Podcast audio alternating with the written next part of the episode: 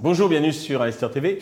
En ce début d'année, on a demandé à des spécialistes, des professionnels des cryptos de venir nous partager, exposer leur point de vue sur les perspectives 2024. Aujourd'hui, on a l'une des personnalités les plus reconnues de ce milieu, qui nous fait plaisir donc de, de venir nous voir. Euh, c'est euh, le célèbre hacheur euh, Owen Simonin pour l'état civil. Owen, bonjour. Bonjour. Alors tout le monde vous connaît ou presque, mais on connaît moins votre société Meria. Est-ce que vous pouvez nous la présenter? Meria est une société qui existe depuis bientôt 7 ans et qui propose, pour faire très simple, des outils accessibles pour investir dans les projets et dans les écosystèmes plutôt complexes du monde de la crypto-monnaie. Donc on s'adresse aux particuliers, aux petites, moyennes, grandes entreprises, jusqu'aux institutions financières et aux professionnels comme les CGP et les conseillers en investissement financier. Parfait, tout à fait la cible d'investisseurs euh, TV. Alors la première euh, question, donc je sais que vous parlez aux, autorités réglementaires, donc soit françaises ou européennes. Euh, comment vous anticipez donc l'aspect réglementaire des crypto-monnaies pour 2024 et quel sera l'impact? Eh bien c'est tout l'enjeu. On peut difficilement l'anticiper parce qu'il y a encore des discussions qui sont en cours. Donc il faut être très connecté et c'est pour ça qu'on communique beaucoup sur les réseaux parce qu'on ne peut anticiper que quand on connaît les textes et quand on commence à avoir finalement de la doctrine et qui nous permet de nous dire précisément qu'est-ce qui va être, euh, comment va fonctionner la loi et l'encadrement qui est en train d'être fait. Ce qu'on peut comprendre, c'est qu'il y avait un cadre français jusqu'à présent, notamment sur ce que les entreprises devaient faire pour distribuer des produits financiers et comment fonctionnait ne serait-ce que la fiscalité pour les particuliers, par exemple. C'est en train d'évoluer, notamment sur le cadre de ce que peuvent proposer les entreprises. On va avoir ce qu'on appelle un cadre commun, MICA, qui va réguler l'entièreté du marché européen et qui va uniformiser finalement les lois des différents pays vis-à-vis des crypto-monnaies. Ça va surtout concerner certaines classes d'actifs. Il y a les crypto-monnaies, mais on parle également d'NFT, de finances décentralisées, de différentes pratiques finalement. Et c'est ça qu'on suit de très près et qui devrait être recadré, notamment les NFT et la euh, finance décentralisée dans les, dans les mois qui arrivent. Alors, en cascade, comment vous voyez de l'anticipation aussi par euh, les institutions financières cette fois-ci, parce qu'ils sont un petit peu liés au, au règlement? Tout à fait. Ce que regardent beaucoup les institutions, et c'est un dénouement qui vient d'y avoir il y, a, il y, a, moins de 72 heures, c'est ce qui se passe aux États-Unis. Pour le coup, c'est un cadre différent en Europe, mais beaucoup de gens attendent le jugement de la Security Exchange Commission, donc le régulateur américain, vis-à-vis de premiers gros produits euh, financiers sur les crypto-monnaies. En l'occurrence, la SEC vient de donner pour la toute première fois son accord, autorisant un ETF spot Bitcoin, Bitcoin étant la plus grosse des crypto-monnaies, et permettant ainsi aux institutions et aux grandes entreprises d'investir via un produit régulé sur Bitcoin. Donc c'est officialisé. C'est officialisé et c'est un signal qui est très positif. Et depuis l'attente de ce produit, puisque c'est BlackRock qui en a fait la demande, hein, l'un des plus gros fonds d'investissement au monde, euh, le Bitcoin est passé depuis début 2023 de 20-25 000 dollars à 45 000 dollars à l'heure où nous parlons. C'est uniquement sur ce, essentiellement sur cette décision. Hein. Sur cette attente et sur le fait que ça y est, il y a enfin une infrastructure qui permettrait à de grosses quantités de liquidités de rentrer sur les crypto-monnaies, alors qu'avant, avant qu'il y ait ce cadre, certaines grosses institutions n'osaient pas se positionner. C'était déjà un peu le cas en Europe, mais on sait à quel point le marché américain compte euh, dans, dans, le marché financier mondial. Alors, il y a les autorités, les institutions, il y a aussi la technologie. Quelles sont les technologies émergentes qui pourraient avoir une un impact euh, sur euh, les cryptos Le monde des crypto-monnaies est vraiment dépendant des tendances, parce que c'est un monde qui est également très communautaire, les institutions viennent d'arriver, mais c'est également la masse, ce que les gens veulent, qui vont se valoriser très court terme. Un petit peu comme les actions finalement, mais pour le coup, beaucoup plus de niches avec des communautés beaucoup plus engagées. Il y a quelques gros axes attendus sur 2024-2025. Premièrement, l'intelligence artificielle dans un monde toujours plus numérique et dont on ne peut pas vérifier l'origine et la création des choses, la blockchain est une technologie qui permet justement, bien que ce soit numérique, de vérifier qui est le créateur et qui est à l'origine d'une œuvre, même si elle est numérique justement. On attend à ce qu'il y ait de la valorisation dans différentes crypto-monnaies liées à cet actif-là, liées à cette tendance. Également ce que l'on appelle le RWA, Real World Asset, c'est-à-dire utiliser la blockchain pour tokeniser des actifs du monde réel, comme par exemple, comme par exemple pardon, des parts d'entreprise, des parts de bâtiments, des CPI, etc. etc.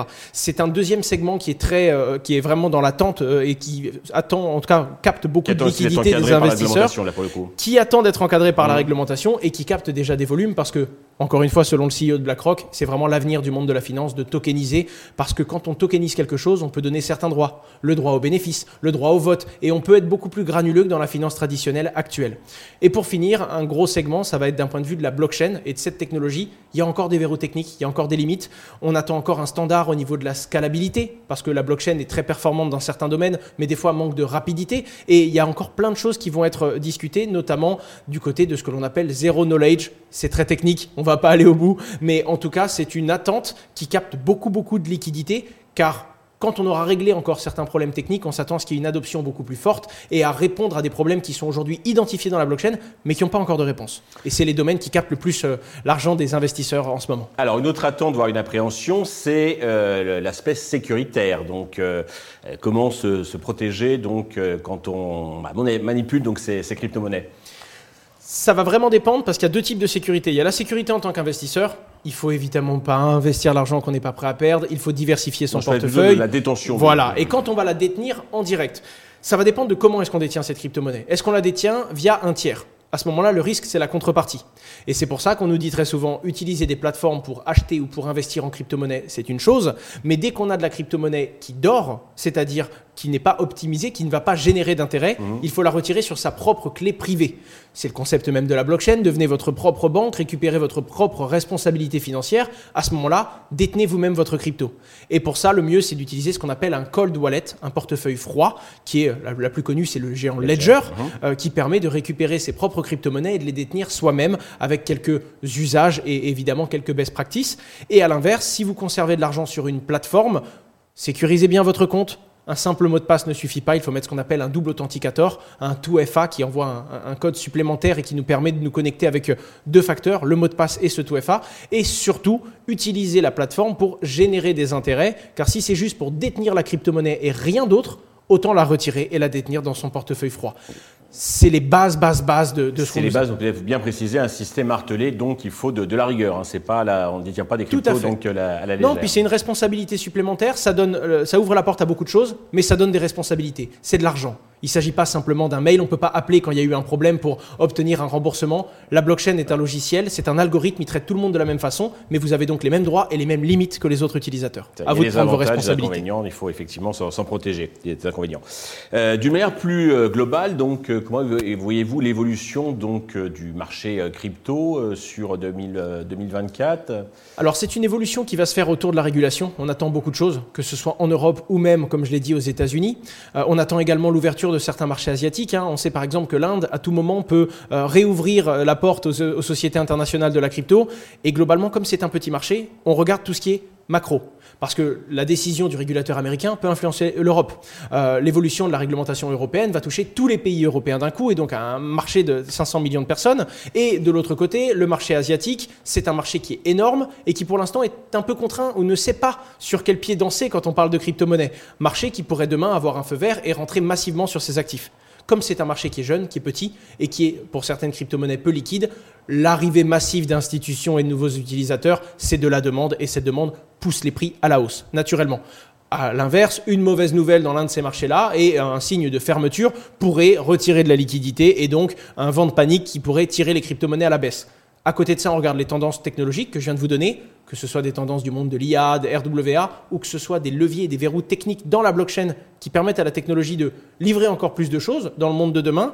Et c'est vraiment ces deux gros facteurs, l'ouverture macro, mais également l'usage, qui fait qu'on va se positionner et qu'on va composer son portefeuille en se disant, bon, 2024-2025, qu'est-ce qui est attendu? Comment est-ce que je compose mon portefeuille? Et comment est-ce que je le diversifie en m'exposant à ces différentes technologies, différentes crypto-monnaies? Et en suivant les différentes actualités pour pouvoir me repositionner en gardant de l'agilité. C'est ce qui prime dans ce Concrètement, vous êtes un, expert pour, disons, l'investisseur un peu plus euh, lambda. Quels signaux exacts il doit euh, surveiller pour profiter des opportunités? Je, pense honnêtement qu'en une minute, je ne pourrais pas le donner. C'est d'ailleurs toute la complexité de ce métier. Euh, et il me faudrait au moins une bonne heure pour vous expliquer comment est-ce que nous, en interne, on va rediriger euh, les liquidités de nos clients et être très agile, notamment avec des astreintes, des gens qui travaillent la nuit, parce que à tout moment, on va regarder les positions des régulateurs, l'évolution des différents procès en cours dans certains pays, notamment des régulateurs contre les crypto-monnaies, et ensuite de ces fameuses tendances. On suit la recherche et développement des projets les plus proches, par exemple du zero knowledge ou encore de la cross-compatibilité Par exemple, il y a différentes blockchains qui sont comme différents canaux et les crypto-monnaies peuvent passer d'une blockchain à une autre. C'est un besoin. Il y a tellement de réseaux aujourd'hui. Celui qui va créer le standard qui permet de passer d'une blockchain à une autre va être très suivi.